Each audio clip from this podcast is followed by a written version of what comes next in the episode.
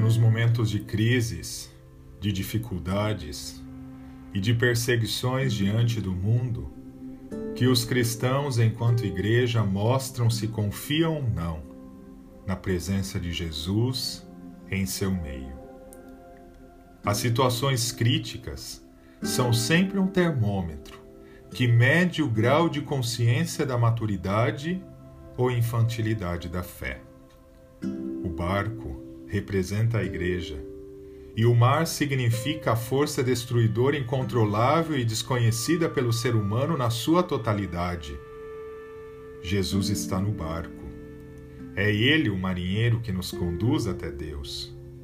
Contudo, na cena do Evangelho de hoje, Jesus dormia. Eis o medo dos discípulos.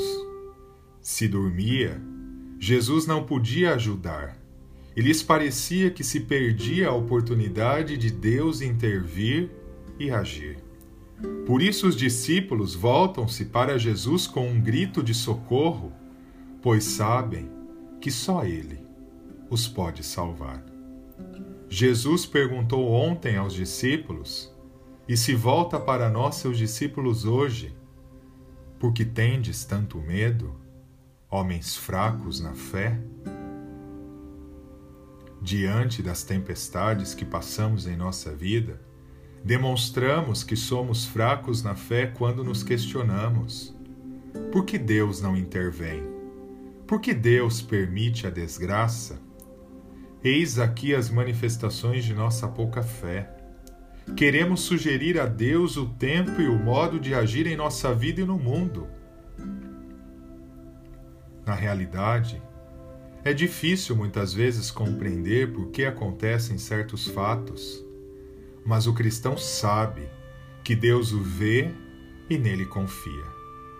Mesmo diante dos mares agitados, o cristão não fica parado, mas se esforça, reza e, acima de tudo, tem grande esperança, porque coloca sua confiança no Senhor. A tempestade vai acalmar. Se Cristo estiver na barca da tua vida e encontrar fé sincera no seu coração, você não irá naufragar, mesmo se houver uma grande tempestade. Mas esta te fará um grande marinheiro e uma grande marinheira, mais forte e fiel no chefe da barca, que é Deus.